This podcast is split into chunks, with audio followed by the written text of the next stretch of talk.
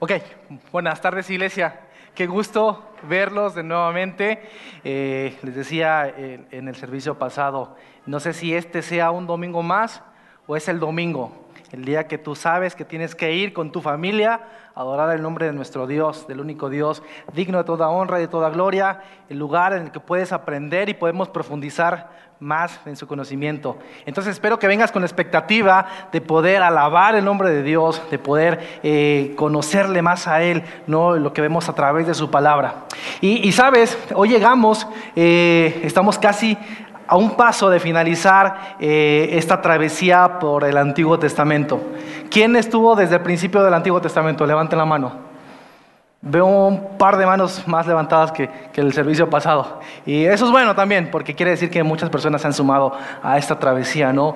Si se acuerdan, hace más de cinco años eh, empezamos en nuestra aventura desde Génesis, eh, pasamos eh, toda esa historia de los patriarcas, de Adán y Eva, y vimos cómo se, toda esa historia se iba encaminando, ¿no? Por un pueblo por el pueblo que Dios había escogido, ¿no? Eh, el pueblo en el cual Abraham le dio la promesa, ¿no? De que, que él iba a estar con, con, con, ese pueblo y que ese pueblo y que en Abraham y en ese pueblo iban a ser benditas todas las naciones, ¿no? Estamos hablando del pueblo de Israel.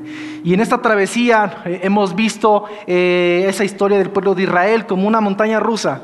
Hemos estado en la cúspide de su esplendor, eh, tanto religioso, espiritual, en cuanto a todo lo bueno que tenían, pero también hemos visto al pueblo de Israel en lo más bajo, ahí yendo, llevándolos cautivos a Babilonia, estando ahí alejados de su, de su tierra, de la tierra que Dios les había dado, ¿no? Y pareciera que toda esta travesía nos ha llevado a un punto en el cual preguntamos, pues bueno, ya estuvo bueno, ¿no? Pueblo, pues ya vuélvete a Dios, ya que por favor te caiga el 20. Y llegamos a Malaquías. Desde hace cinco domingos empezamos a estudiar este último libro del Antiguo Testamento y veíamos cómo, cómo, naturalmente se divide Malaquías en ciertas disputas, en ciertos reclamos que Dios tenía en contra del pueblo. Y el pueblo, ¿con qué pregunta respondía? ¿Se acuerdan? Lo decía en el video. ¿En qué? ¿En qué te, nos has amado? ¿En qué hemos hecho esto mal? Y sabes, eh, uno esperaría como si fuese una serie, si viéramos la Biblia así como una serie de las que vemos por ahí en, Netflix o ahí en cualquier eh, plataforma, que, que, en este último capítulo, en este último eh, libro de la Biblia, como que ya se empezaran a, a, esclarecer las cosas, decir, ah, este personaje que salió en tal capítulo, como que ya ahí. Pero llegamos a, Malaquías con una expectativa quizás alta de que el pueblo por fin pueda entender de que cómo tiene que hacer las cosas. Y vemos a lo largo de Malaquías que no. Pareciera como si el pueblo hubiese estado esos 70 años de, que estuvo cautivo, les hubiese servido para nada. Pareciera que el pueblo, lejos de, en vez de acercarse más a Dios, eh, como que ya ni siquiera lo tomaban en cuenta. Y a manera de resumen, vamos a estar, eh, les voy a compartir así brevemente eh, cuáles fueron estas disputas que Dios, eh, que entre el pueblo y Dios se dieron. La primera de ellas, no sé si recuerden, cuando Dios les decía, yo les he amado, dice Jehová. ¿Y qué respondía el pueblo? Ah, Dios, ¿en qué nos has amado? ¿De qué manera nos has amado? En, el segundo domingo que estudiamos Malaquías, veíamos cómo Dios le decía, ¿sabes qué? El hijo honra a su padre y el siervo a su señor. Pues si yo soy padre, ¿dónde está mi honor? Y si yo soy Señor, ¿dónde está mi temor? Dice el Señor de los ejércitos a ustedes, sacerdotes, que desprecian mi nombre. Pero ustedes dicen, ¿en qué te hemos deshonrado? En el tercer domingo también veíamos cómo Dios evidenciaba esa deslealtad que, había eh, entre el pueblo y para Dios. Y les decía, ¿sabes qué? Se están divorciando de sus esposas, están tratando de curar la herida así de manera superficial. Y, esa misma deslealtad que ustedes están mostrando a sus esposas, esa deslealtad la están mostrando contra mí. ¿Y qué responde el pueblo? ¿Pero en qué te hemos sido desleales? El cuarto domingo veíamos que como, como, dice la palabra, ustedes han cansado al Señor con sus palabras y encima preguntan, ¿en qué te hemos cansado?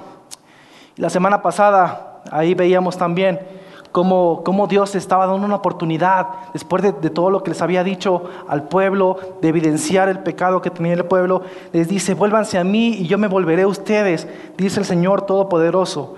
Pero ustedes replicas, ¿en qué sentido tenemos que volvernos?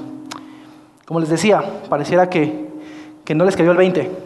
Pareciera como que eh, lejos de que ese cautiverio, eh, en vez de acercarlos a Dios, los había dejado de tal manera que ni siquiera ya eran sensibles, ni siquiera eran conscientes de todo el pecado que estaban haciendo. Y llegamos a la última disputa. Llegamos hasta el final del capítulo 3 donde se gesta nuevamente una disputa, Dios diciéndoles algo y el pueblo recriminando algo también. Y vamos a leerlo, dice lo siguiente, ustedes profieren insolencias contra mí, dice el Señor, y encima preguntan, ¿qué insolencia hemos dicho contra ti? Ustedes han dicho, servir a Dios no vale la pena. ¿Qué ganamos con cumplir sus mandatos y vestirnos de luto delante del Señor Todopoderoso? Si nos toca llamar dichosos a los que son soberbios y a los que hacen lo malo, no solo prosperan, sino que incluso desafían a Dios y se salen con la suya. En otra versión dice, ustedes han dicho cosas terribles acerca de mí. Y en esta nueva disputa podemos ver que sigue el mismo, se sigue sintiendo el mismo sentimiento, que, que, que, lo que veíamos en las anteriores disputas, parecía, llegamos a estas disputas y no nos parece o no nos asombra en nada. Quizás puedan decir, pero bueno, eso que dijo el pueblo no era tan, tan terrible, ¿no? Como, como lo describe, ¿no? Eso de que no nos, este, de qué, de vale la pena eh, eh, servir a Dios, de qué vale la pena poder este, eh, ponernos tristes por nuestros pecados, ¿no? Pero sabes algo, me llama la atención que llegando a este, este, a este pasaje, donde el pueblo dice, sabes que no vale la pena todo lo que estoy haciendo por Dios. Porque veo alrededor y hay gente que quizás ni siquiera le conoce y está prosperando más que yo. Me llama la atención, y si recuerdan ustedes, en Esdras, cuando el pueblo regresa del cautiverio, todo era alegría. Y no sé si se acuerdan cuando estaban construyendo el templo, que la gente danzaba, daba voces de júbilo, ahí todos estaban ahí pasándola súper bien. Y chequen qué dicen Esdras 3:11. Dice lo siguiente, estas son palabras del pueblo. Dice, Dios es bueno, su gran amor por Israel perdura para siempre. Y estaban, mientras cantaban y estaban todos contentos porque se había empezado la reconstrucción del templo, el pueblo decía esto, ah, Dios es bueno y su amor perdura para siempre. Dios es bueno para con Israel, es bueno para con nosotros. Y llegamos a Malaquías y parece que la historia es totalmente distinta. Yo me pregunto, ¿pasó algo? ¿Qué fue lo que pasó? ¿Qué fue lo que sucedió para que ahora se cambiara esa adoración? E-, esas palabras de enalteciendo la obra de Dios. Y ahora decir, ¿sabes qué? No vale la pena. Servir a Dios, pues ¿para qué? ¿Para qué no, vale la pena? No tiene sentido que yo me ponga triste por mi pecado. Si veo a los malos prosperar, si veo a los soberbios salirse con la suya. Y sabes, yo creo que el problema nunca se quitó del pueblo de Israel. Yo creo que el problema del pueblo de Israel no era que estuviera cautivo. No era que quizás eh, estuviera casándose con, otras, con, otras, eh, con otros pueblos, estuviera mezclándose. Yo creo que el, el, problema del pueblo de Israel siempre estuvo en su corazón. Y Dios siempre trató de actuar en el corazón del pueblo. Pero el pueblo decía, no, es que Dios nos castigó y nos fuimos a Babilonia, pero ahora ya nos perdonó y regresamos y estamos haciendo las cosas que estábamos haciendo antes y todo está bien. Tenemos la palomita de que estábamos haciendo bien las cosas. Pero el tiempo reveló que había un verdadero problema en el corazón del pueblo de Israel, el corazón de ese pueblo que Dios había escogido. Y esto ya cobra sentido entonces por qué todas esas disputas siempre apuntaban, si bien actitudes, pero iba siempre más profundo. Dios siempre iba, no, no, veía solamente lo superficial, lo material, sino él veía lo más profundo del corazón del pueblo y con justa razón Dios eh, le reprochaba eso. Y sabes, a la, luz de estos versículos, quedémonos en esta, con esta idea central. El tiempo revela a corazones sensibles que temen y buscan de Dios. El tiempo revela a corazones sensibles que temen y buscan de Dios. Como les decía, ¿cómo pasamos de esa adoración que decía el pueblo cuando decían Dios es bueno, su amor eh, por Israel perdura para siempre? ¿Cómo pasamos de, esta, de estas palabras de adoración a estas otras que decían, servir a Dios no vale la pena, ¿qué ganamos con cumplir sus mandatos y vestirnos de luto delante del Señor? Si nos toca llamar dichosos a los soberbios y a los que, a los que hacen lo malo, no solo prosperan, sino que desafían a Dios y se salen con la suya. Estamos hablando de dos pueblos quizá, Quizás dijéramos, ah, ok, esas palabras sí los dijo el pueblo de Israel porque son el pueblo elegido por Dios. Y estas no, estas palabras este, era de otro pueblo ahí, este, malvado ahí. Pero la Biblia nos está diciendo que es el mismo pueblo. No sé cuántos años pasaron exactamente, estoy seguro que pasaron bastantes, varias generaciones, pero el problema real del pueblo se seguía radicando en el corazón de ellos. Porque sabes qué, me pongo a pensar, cuando llegamos a este punto de Malaquías, ya había un templo, ¿verdad? Quizás no como el anterior, pero ya había un templo. Eh, ya había cierta vida religiosa, eh, cierta liturgia ahí con los sacerdotes, con los rituales y los sacrificios. Ya habían, tenían cierta autonomía eh, de otros pueblos, estaban siendo como libres. Entonces, no estaban tan mal como en otras ocasiones que ni siquiera tenían nada de eso, ¿no? Ya tenían todo eso. Y yo creo que el pueblo estaba como conforme con eso, decir, ah, ok, ya tenemos todo esto, listo, sigamos nuestra vida como si nada hubiese pasado. Pero sabes, el deseo de Dios, como te decía anteriormente, siempre fue revelar las intenciones del corazón del pueblo. Nunca tuvo que ver con las cosas que hacían o no hacían. Siempre tuvo que ver con en dónde se estaban gestando todas esas malas actitudes, todos esos reproches, todas esas eh, eh, blasfemias que decían en contra de Dios. Dios no quería, no estaba viendo una restauración geográfica. Lo que Dios quería era más que nada una restauración del corazón de su pueblo del pueblo que Dios había elegido. Y a la luz de estos pasajes podemos ver eh, ciertas características de, de, estas personas, y yo lo definí así como personas con un corazón insensible, una persona que dice lo, eh, lo, anterior, de que no vale la pena hacer nada por Dios, es una persona que tiene un corazón insensible, que, está todo eh, duro, que, que, no puede, eh, en el cual no permite que la entre la palabra de Dios. Y sabes qué, igual a la luz de esos versículos, podemos ver algunas características de estos corazones insensibles. Y la primera de ellas tiene que ver que un corazón insensible no reconoce quién es Dios. ¿Y por qué digo lo siguiente? ¿Cuál fue la respuesta del pueblo? Servir a Dios no vale la pena. ¿Qué ganamos por cumplir sus mandatos y vestirnos de luto delante del Señor Todopoderoso si nos toca llamar dichosos a los soberbios y a los que hacen lo malo no solo prosperan, sino que incluso desafían a Dios y se salen con la suya? ¿Qué estaba diciendo en otras palabras el pueblo de, este pueblo, estos corazones insensibles? Estaban diciendo, ¿sabes qué? Lo que yo hago no sirve de nada porque yo no obtengo nada a mi favor, yo no obtengo nada eh, como recompensa. Y, esos rituales que hacían nuestros antepasados, eh, eh, toda esa liturgia que ellos hacían, ahora no vale la pena. Y tiene que ver mucho porque no reconocían quién era Dios. Porque si entendemos quién es Dios, si entendíamos que un Dios creador, que Él decidió crearnos a su imagen y semejanza y que aún así Él decidió poder tener una relación con cada uno de nosotros, decidió revelarse a sus criaturas. Si Él decidió eso, póngase a pensar qué difícil es para una criatura como nosotros entender que hay un ser creador, entender que hay un ser que, que no podemos ver, no podemos tocar, no podemos escuchar y ni siquiera sabemos cómo es. Pero entonces Dios decidió revelarse eh, específicamente a este pueblo para que de este pueblo pudiera extenderse a todas las naciones. ¿Y cómo se reveló? Pues bueno, Él les dio instrucciones, les dio este mandamiento, les dio eh, lo que se le llama la ley, para que les estaba dando una pauta sobre cómo relacionarse con Él. Entonces las personas que querían relacionarse con Él, obviamente que querían reconocerlo, que querían eh, saber quién era ese Dios, obviamente hacían eso porque buscaban conocer de Dios. Pero si no reconocemos quién es Dios, entonces todo lo que hacemos no tiene sentido.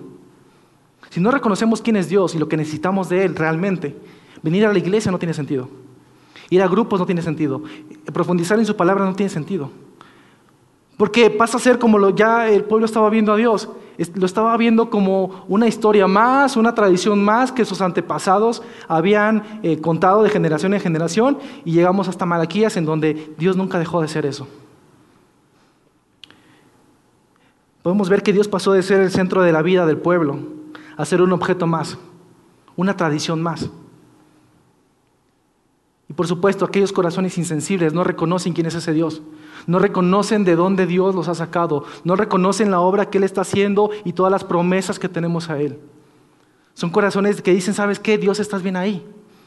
En el centro de mi vida estoy yo y quizás cuando tenga alguna necesidad, ahí vas a estar tú.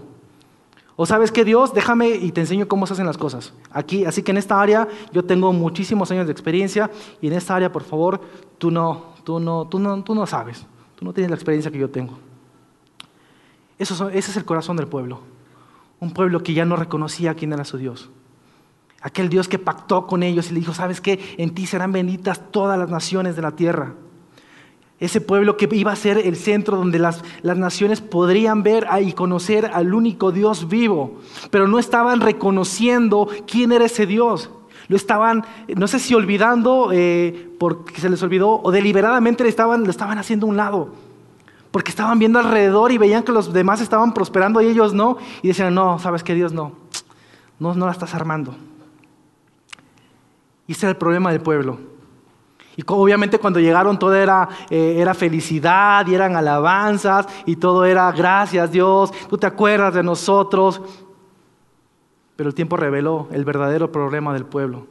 El tiempo reveló ese corazón insensible que ni siquiera estando tanto tiempo fuera de su, de su tierra, de su patria, ni siquiera pudo cambiar. Porque obviamente el pueblo estaba viendo que tenía todo y estaba viendo también lo que le faltaba. Y esto me hace preguntarme, es una pregunta para todos. ¿Quién es Dios para nosotros? ¿Quién es Dios, aquel Dios a quien cantamos, de quien leemos, de quien escuchamos? Y quizás puedas ver a Dios como un ser con el cual ya has llegado a algún acuerdo para dar un servicio y decirle, ¿sabes qué Dios?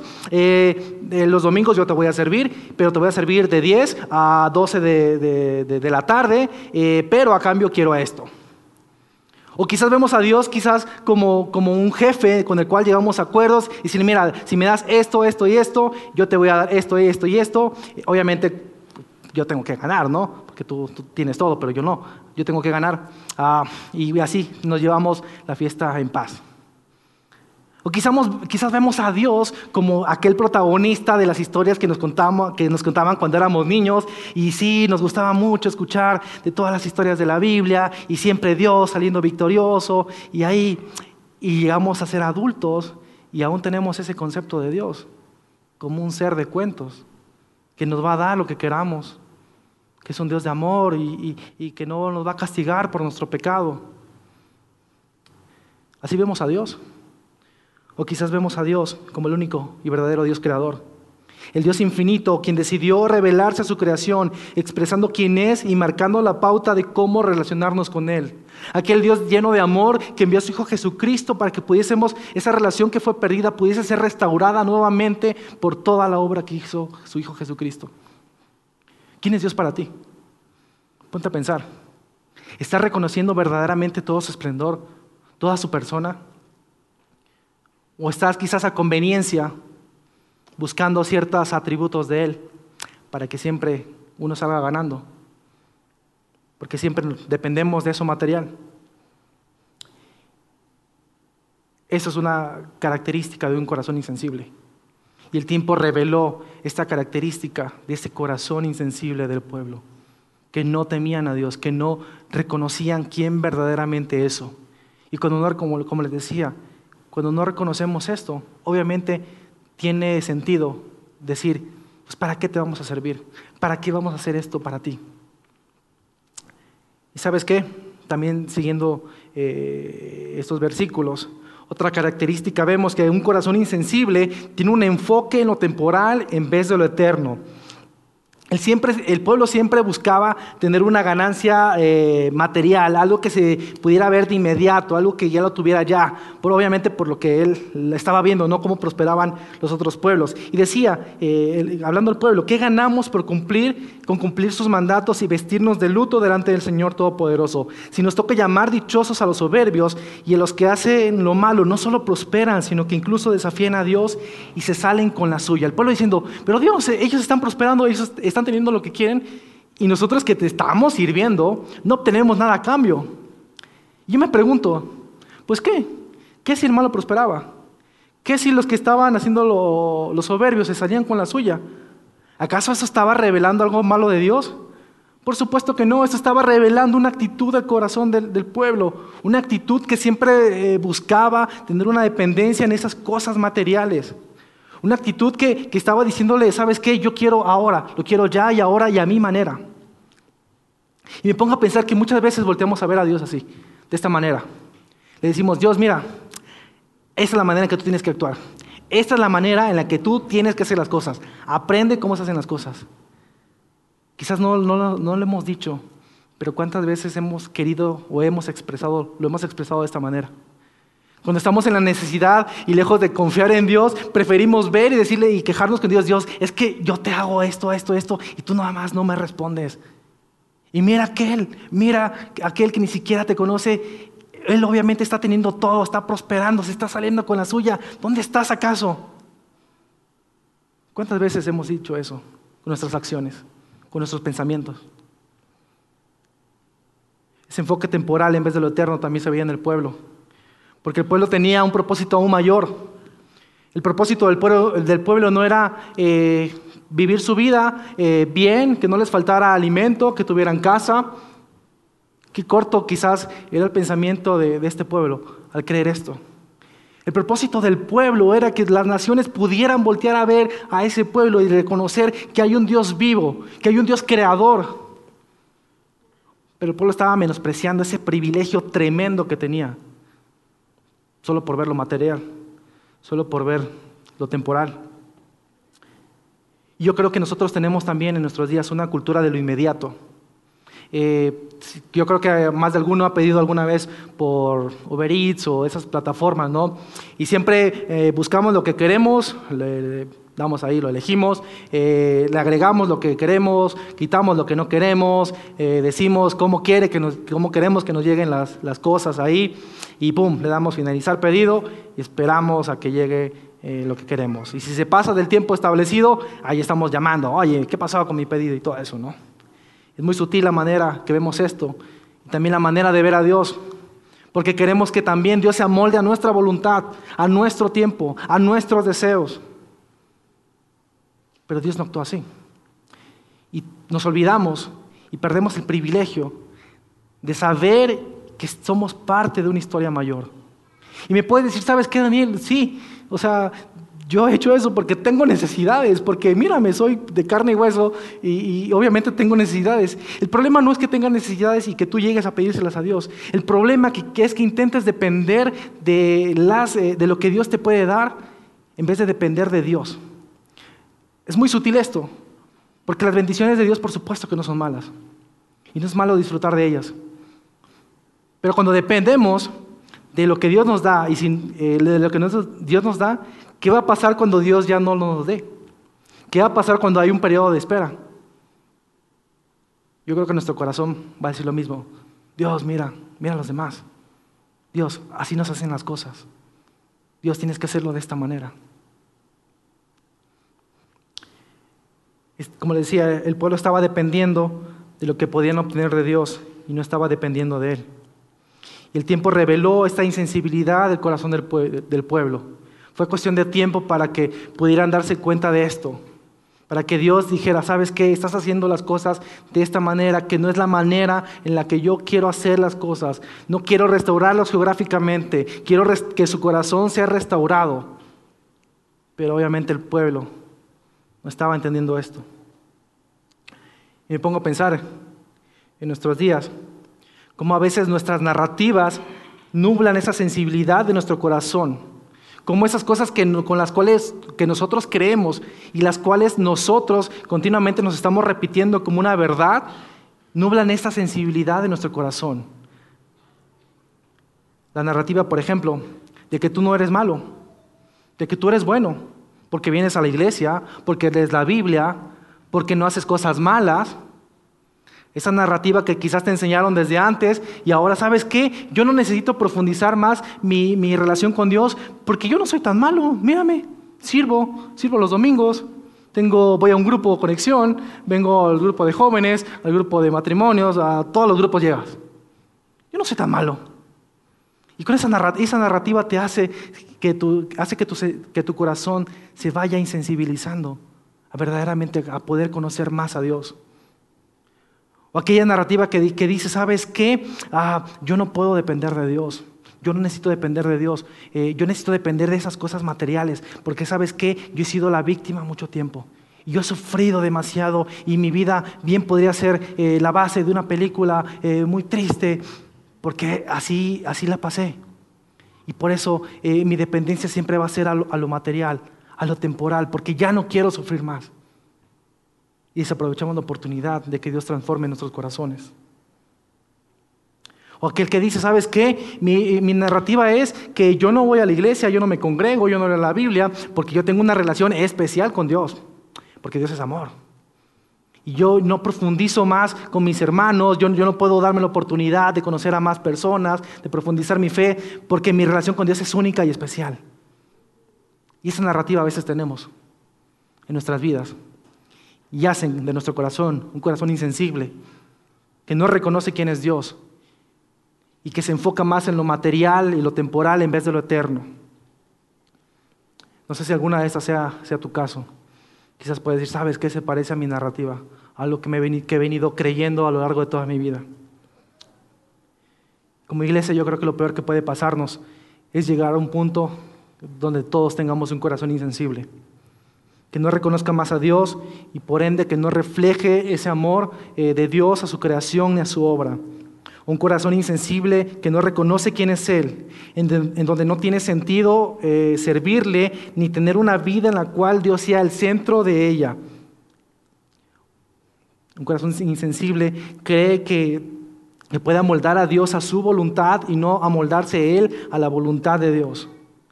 Un corazón insensible que siempre va a intentar ganar el favor de Dios con un servicio monótono, haciendo esto, no haciendo aquello, y que cree que así va a poder ganarse el favor de Dios que ve las oportunidades eh, de expandir el reino eh, de Dios como algo que no vale la pena, como algo que ni siquiera, que como lo va a sacar de su estado de confort, que no vale la pena realizarlo. Un corazón insensible siempre muestra un corazón superficial, un amor superficial que no permite ir más profundo, que ve las necesidades de los demás y dice, ¿sabes qué? Esto no es mi problema y por eso que mi hermano se queda ahí. Son características quizás más obvias de corazones insensibles. No sé si tú te identificaste con alguna de estas frases. Quizás me digas, ¿sabes qué? Yo siento que sí estoy, que tengo un corazón insensible, que no reconoce a Dios, que me estoy enfocando en lo temporal en vez de lo eterno. Quizás a este punto eh, llegamos eh, y creemos, wow, pues qué manera tan triste de acabar el Antiguo Testamento. Tanto pesimismo, Estamos desahuciados, el pueblo estaba desahuciado. ¿Qué va a pasar? Y si les, doy un spoiler del siguiente capítulo, no pasa nada bueno, o no pasa nada algo que pueda decir, wow, Dios sobró. No, porque el corazón del pueblo no estaba cambiando, porque el corazón del pueblo seguía siendo un, corazón insensible. Pero ¿sabes qué? A lo largo también de todo el Antiguo Testamento, Hemos visto cómo el pueblo de Israel ha estado en, quizás en la peor condición en su vida espiritual. Y siempre eh, cuando creíamos que ya estaba todo por perdido, siempre había un pequeño grupo, siempre había un grupo de, de, personas que estaban tratando de hacer bien las cosas, ¿no? Y muchas veces se le ha denominado como el remanente, como el remanente que, que Dios escogió eh, para que pudiese continuar su obra. Y acá no fue la excepción. Vamos a leer los siguientes versículos, a partir del versículo 16. Y ver cómo, cómo no era una, si bien era una actitud del pueblo, no era todo el pueblo que tenía este tipo de corazón, este tipo de corazón insensible. Dice lo siguiente, los que temían al Señor hablaron entre sí y Él los escuchó y les prestó atención. Entonces escribió en su presencia un libro de memorias de aquellos que temen al Señor y honran su nombre. Y dice lo siguiente, el día que yo actúe sobre ellos será mi propiedad exclusiva, dice el Señor Todopoderoso. Tendré compasión de ellos como se compadece un hombre del hijo que, le sirve. Y ustedes volverán a distinguir entre los buenos y los malos, entre los que sirven a Dios y los que no le sirven. Vaya que esto sí también da un giro interesante a la historia. De ver que había un grupo de personas que todavía temían a Dios, un grupo, un grupo de personas que todavía estaban esperando la promesa de Dios para ellos. Este grupo de personas, en este grupo de personas, yo puedo ver que ellos tenían un corazón sensible, a diferencia de los que tenían un corazón insensible. Y vamos a ver en estos pasajes también algunas características de esos corazones insensibles. Y la primera de ellas tiene que ver con que los corazones sensibles temen a Dios. Este grupo de personas eh, me, gusta cómo, lo, lo, describe el profeta. Dice, los que temían al Señor hablaron entre sí. Sabes, el temer a Dios no tiene, que, no tiene que ver con una emoción de miedo o de aberración o de pavor hacia Dios. Más bien el temor tiene que ver con reconocer el lugar de Dios en el centro de nuestras vidas. Y esto era lo que realmente este pueblo estaba, estaba demostrando, e, este, este grupo de este pueblo, que Dios tenía que ser el centro de su vida. Porque les decía, eh, eh, en el pueblo ya había un templo, ya habían murallas, ya habían construcciones, pero ellos sabían que ah, algo no cuadraba, que había algo que no estaba yendo bien y que por eso Dios estaba reclamando ciertas cosas al pueblo. Ellos sabían que había algo que, que no estaba bien, que no estaba haciendo match. Y por eso ellos Dice, se juntaron, hablaron entre sí y buscaban la atención de Dios. Buscaban que Dios les pudiese escuchar y saber que Dios estaba ahí. Porque ellos sabían y temían de Dios. Porque ellos no habían olvidado de dónde los había sacado Dios, no habían olvidado del por qué tenían que hacer esos rituales, todo lo que, lo que en la vida ceremonial se hacía. Porque Dios nunca se alejó del centro de sus vidas. Porque por más eh, que difícil que, parecía la situación, Dios seguía estando allí. Y ellos sabían buscarle y también supieron cómo encontrarle. Temor también implica reconocer el poder de Dios y el poder de su obra. Este pueblo también, eh, estoy seguro que no habían olvidado de dónde Dios les había sacado. Y no habían olvidado tampoco las promesas que Dios había hecho con ellos de que iban a ser esa nación santa, que iba a, proclamar, extender el nombre de Dios. Tenía que ver mucho con el corazón de, este pueblo, este, este, de, estos temerosos de Dios. Tenía que ver mucho con el lugar que ellos estaban dándole a Dios en el centro de su vida. Y sabes, iglesia, me pongo a pensar que ahora no somos el pueblo, no solo somos el pueblo de Dios, sino somos miembros de su familia y conciudadanos de su reino. Y dime, ¿esto acaso no te lleva a, sensibilizar nuestros corazones? A decir, wow, tengo esa oportunidad de pertenecer a una familia tan grande y tan diversa, de ser ahora el medio por el cual Dios quiere que yo, que, las otras personas que no le conocen puedan venir a Él. Hay algo que se llama el ministerio de la reconciliación, que lo vemos en Corintios. Y sabes, este ministerio, como lo llaman, tiene que ver con eso, de ir a predicar eh, el, Evangelio, de que otras personas puedan volverse a Dios. Y es algo que no se les dio ni a los ángeles. Es algo que no Dios tuvo que inventar algo nuevo para extenderlo. Es algo que nos confirió a nosotros. Y tenemos un privilegio tan grande de poder anunciar a Dios, que otras personas puedan ver a Dios por medio de nosotros. Y también tiene que ser una responsabilidad para nosotros. Obviamente eso no va a suceder si no tenemos a Dios en el centro de nuestra vida. Obviamente no va a suceder si no tememos a Dios, si no reconocemos quién es Él, si no reconocemos que la única obra que puede cambiar a las personas es la obra que del Espíritu Santo a través, eh, obrando nuestros cuerpos, la obra de Dios a través del Espíritu Santo. Pues, ¿acaso esto no te lleva a temerle? A decirle, Dios, tú tienes que estar siempre en el centro de la vida de mi vida. Otra característica que puedo ver de esta dependencia de Dios, eh, de, este, de, este corazón, de corazones sensibles, es que buscan la dependencia de Dios y de los otros. Podemos leer que, eh, dice el versículo 16, los que temían al Señor hablaron entre sí y Él los escuchó y les prestó atención. Yo estoy seguro que hubiese sido muy complicado para cada uno de ellos, de manera individual, llevar la carga solos y como que creerse como que la última coca del desierto, que Ay, yo soy el único que, que teme a Dios. Pero no, ellos se conocían, hablaron entre sí, su corazón estaba en la misma sintonía. Y es por eso que dijeron, ah, tú también estás viendo que algo falta aquí, ¿verdad? Ok, busquemos a Dios, busquemos el favor de Dios nuevamente.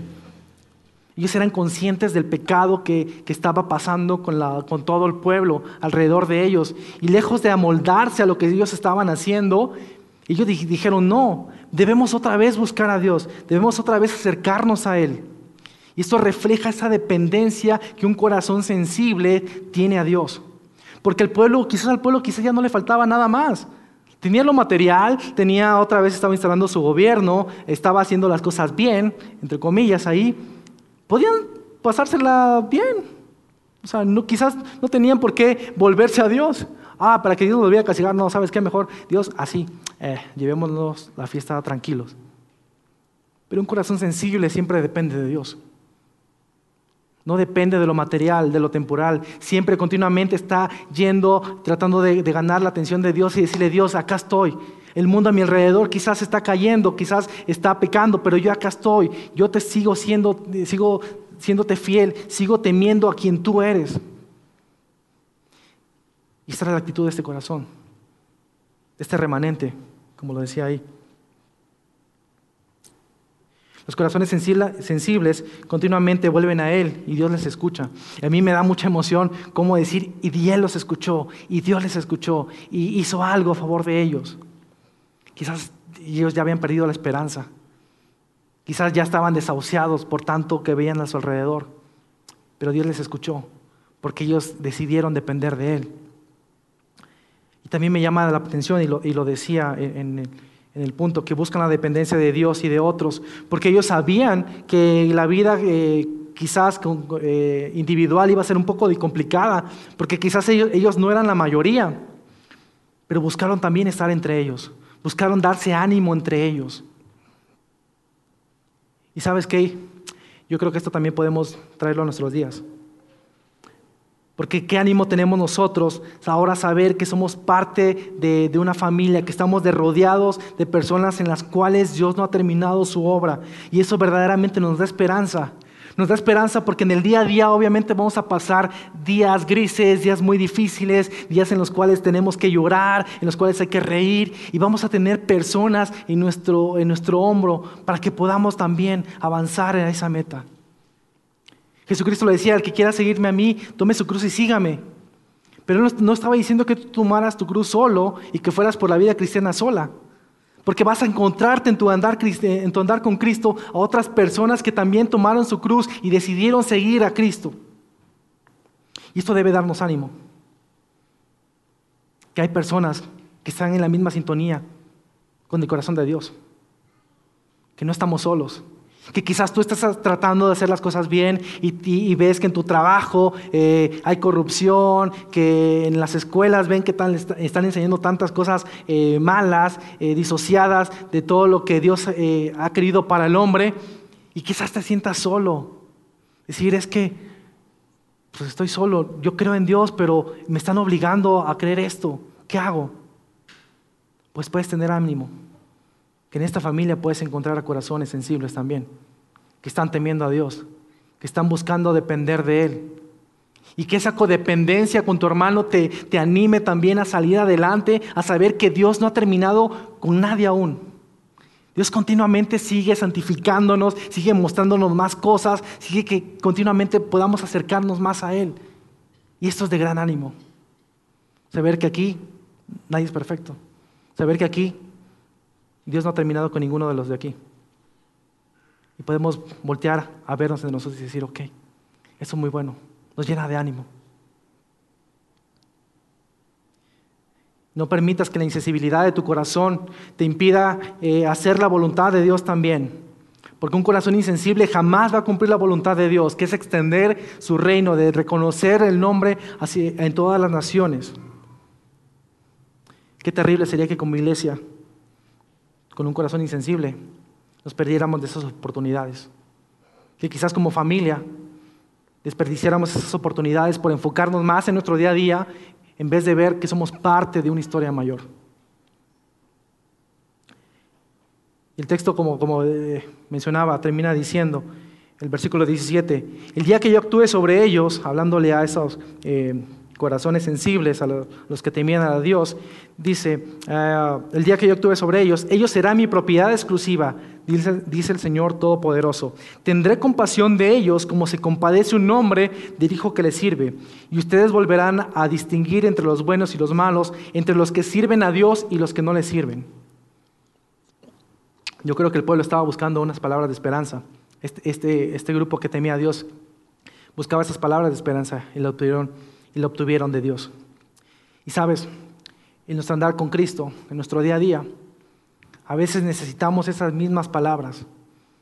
Qué bueno sería que Dios nos dijera, ¿sabes qué? Tú eres mi propiedad, tú eres exclusivo de mí, yo he tenido misericordia contigo. Me llama la atención que muchos años después, Pedro, uno de los discípulos de Jesús, con toda autoridad escribía lo siguiente. En 1 de Pedro 2, 9 leemos, Dice, pero ustedes son linaje escogido, real sacerdocio, nación santa, pueblo que pertenece a Dios, para que proclamen las virtudes, las obras maravillosas de aquel que los llamó de las tinieblas a su luz admirable. Ustedes antes ni siquiera eran pueblo, pero ahora son pueblo de Dios. Antes no habían recibido misericordia, pero ahora ya la han recibido. Pedro con toda la autoridad escribía eso, porque ya hemos recibido misericordia mediante el sacrificio de Jesucristo.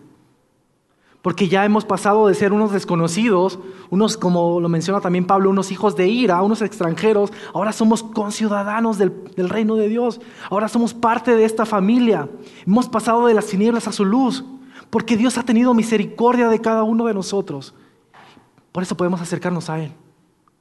Por eso tenemos esa esperanza viva. Y yo sé que en el día a día vamos a encontrarnos con situaciones difíciles, situaciones que nos digan, ¿sabes qué, Dios? ¿Por qué me pasa esto? ¿Por qué ¿Por qué estoy pasando por, por esto, por aquello? Y no está mal que le digamos a Dios, me siento triste, me siento quizás enojado, me siento desahuciado. Pero no nos quedemos solamente con eso, sino recordemos que tenemos una esperanza viva por el sacrificio de su Hijo. Y que continuamente podemos acercarnos a ese Dios como este grupo eh, se acercó, hablaron entre sí y Dios los escuchó. Constantemente podemos hacer lo mismo. Y Dios nos escucha. Y Dios está allí. Sabes, ya para ir cerrando, esta semana leía una frase motivacional, de esas que, son bien tuiteables y, compartibles. No es que yo me dedique a, buscar esas frases ¿no? para alegrarme mi día, pero decía lo siguiente, los corazones felices siempre se encuentran. Ya, está bonita, ¿no? Como para ponerla ahí en tu estado. Eh, y sí, decía, quizás tenga un poco de razón. Los corazones felices obviamente eh, pues desbordan felicidad. desperten, desbordan felicidad y están ahí con actitudes muy positivas y llenan su vida de positivismo y contagian, ¿verdad? Y sabes, lo mismo pasa con los corazones sensibles. Es fácil identificar a los corazones sensibles. Porque los corazones sensibles son aquellos que reconocen quién es Dios, el único Dios vivo, que es el mismo de ayer, hoy y por los siglos, que reconocen que es aquel que obró, que está obrando y que sus promesas se mantiene fiel a sus promesas. Porque los corazones sensibles son aquellos que sabiendo que Dios no ha terminado la obra en ellos, buscan esa dependencia, esa constancia en Dios. Y entienden la increíble oportunidad de vivir siendo parte de una familia tan grande y diversa y que esto también los hace codepender de sus hermanos. Los corazones sensibles son aquellos que priorizan lo eterno en vez de lo temporal, sabiendo que su necesidad, sabiendo que su necesidad eh, no es lo que más importa, sino que se animan a ver alrededor y ver las necesidades de sus hermanos y resulta en una acción. Los corazones sensibles son aquellos que prefieren el agradecimiento antes de la queja que no son insensibles a estas necesidades, que salen de su zona de confort y que continuamente están buscando maneras prácticas de cómo demostrar y cómo extender el reino de Dios. Esos son los corazones insensibles, sensibles. Y quizás me ¿sabes qué? Siento que mi corazón se está inclinando más a esta balanza. Mi corazón parece más un corazón insensible. Un corazón que está dependiendo de lo material, un corazón que no está reconociendo quién es Dios. Y afortunadamente la historia no termina con un pesimismo, no termina con gente desahuciada, con un pueblo desahuciado. Porque ahora tenemos una oportunidad de ser parte de una nueva familia. Tenemos la oportunidad de que ese corazón insensible, de ese corazón duro, arrogante, que le dice no vale la pena servir a Dios, ese corazón pueda ser transformado por la obra de Dios por medio de su Espíritu, por medio del sacrificio que nos hizo otra vez estar, eh, tener una relación personal y cercana a Dios. Pablo, escribiendo a los Corintios, dice lo siguiente. Así que de ahora en adelante no consideremos a nadie según eh, criterios meramente humanos. Aunque antes conocíamos a Cristo de esta manera, ya no le conocemos así. Por lo tanto, si alguno está en Cristo, es una nueva creación. Lo viejo ha pasado, ha llegado ya lo nuevo. ¿Y qué esperanza nos da esto? De que si bien hemos eh, venido hasta, hasta, este punto de nuestra vida haciendo las cosas mal, mostrando esa insensibilidad a la obra de Dios, a nuestros hermanos, a su creación, ahora tenemos la oportunidad de que somos, de que somos una nueva criatura, de que podemos tener un nuevo corazón, un corazón que esté en sintonía con el corazón de Dios, un corazón que continuamente esté saliendo de su zona de confort para ver las necesidades de los demás que continuamente esté dependiendo de Dios, reconociéndole en todos los aspectos de su vida como Dios estando en el centro de la vida de cada uno de nosotros. Iglesia, tenemos esa oportunidad. Tenemos esa oportunidad de acercarnos a Dios y decirle, Dios, dame un nuevo corazón. Y si tú quizás y digas, ¿sabes qué? Yo no, no tengo idea de qué me estás hablando, pero siento que hay algo en mi corazón. Quizás hay un pesar, quizás hay una herida, algo que no me permite ver más allá de mí. Esa misma gracia que Dios mostró con su pueblo, nos la mostró a nosotros también. Y día a día la podemos ver. Así que podemos acercarnos a Él con toda confianza, con el corazón en la mano. La nueva identidad que tenemos en Cristo nos da esa nueva oportunidad. Eh, esa nueva oportunidad de tener un corazón. Podemos ver a nuestro alrededor. Podemos ser honestos con nosotros mismos y decirle, Dios, ¿sabes qué? He preferido lo temporal, he preferido lo inmediato. No te he reconocido en todos los aspectos, en todos los círculos de mi vida, porque he querido tener el control, porque he sido dañado. Pero podemos acercarnos hoy, en esta mañana, con el corazón en la mano, y decirle, Dios, quiero ser una nueva criatura.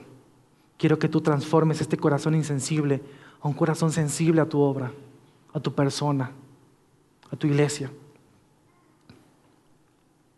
Es nuestra oración como iglesia que podamos ser aquellos a quienes se nos ha encomendado el ministerio de la reconciliación, de ir a otras personas anunciando el Evangelio de Jesucristo, el reino de Dios. Pero es imposible hacerlo con un corazón insensible. Es hasta cierto punto contradictorio. Entonces que nuestra oración en este día sea pedirle eso a Dios. Dios, dame la oportunidad de tener un corazón sensible y de hacer tu voluntad.